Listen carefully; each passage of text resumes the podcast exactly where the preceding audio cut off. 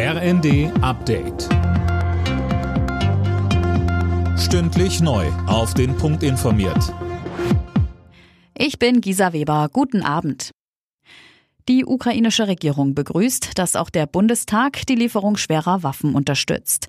Die Zustimmung zu dem gemeinsamen Antrag der Ampelparteien und der Unionsfraktion zeige beeindruckende Einigkeit, so der ukrainische Präsidentenberater Podoljak. Das Ganze werde als Rückkehr der deutschen Führung in Europa in die Geschichte eingehen, hieß es weiter.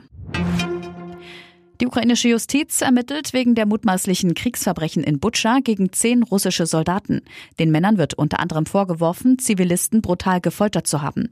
Die Soldaten gehören zu einer Einheit, die vom russischen Präsidenten Putin für ihren Einsatz ausgezeichnet wurde.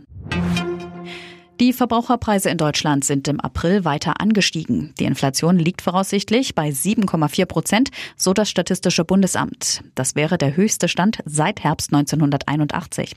Finanzminister Lindner äußerte sich besorgt. Eine so hohe Teuerungsrate gefährde die Stabilität der Wirtschaft, so Lindner.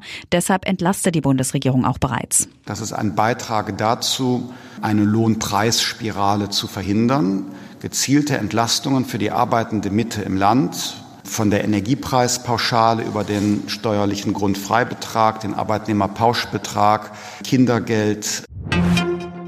TUI will schon bald weitere Kredite aus dem staatlichen Rettungspaket zurückgeben. Das hat TUI-Chef Houston im Handelsblatt erklärt.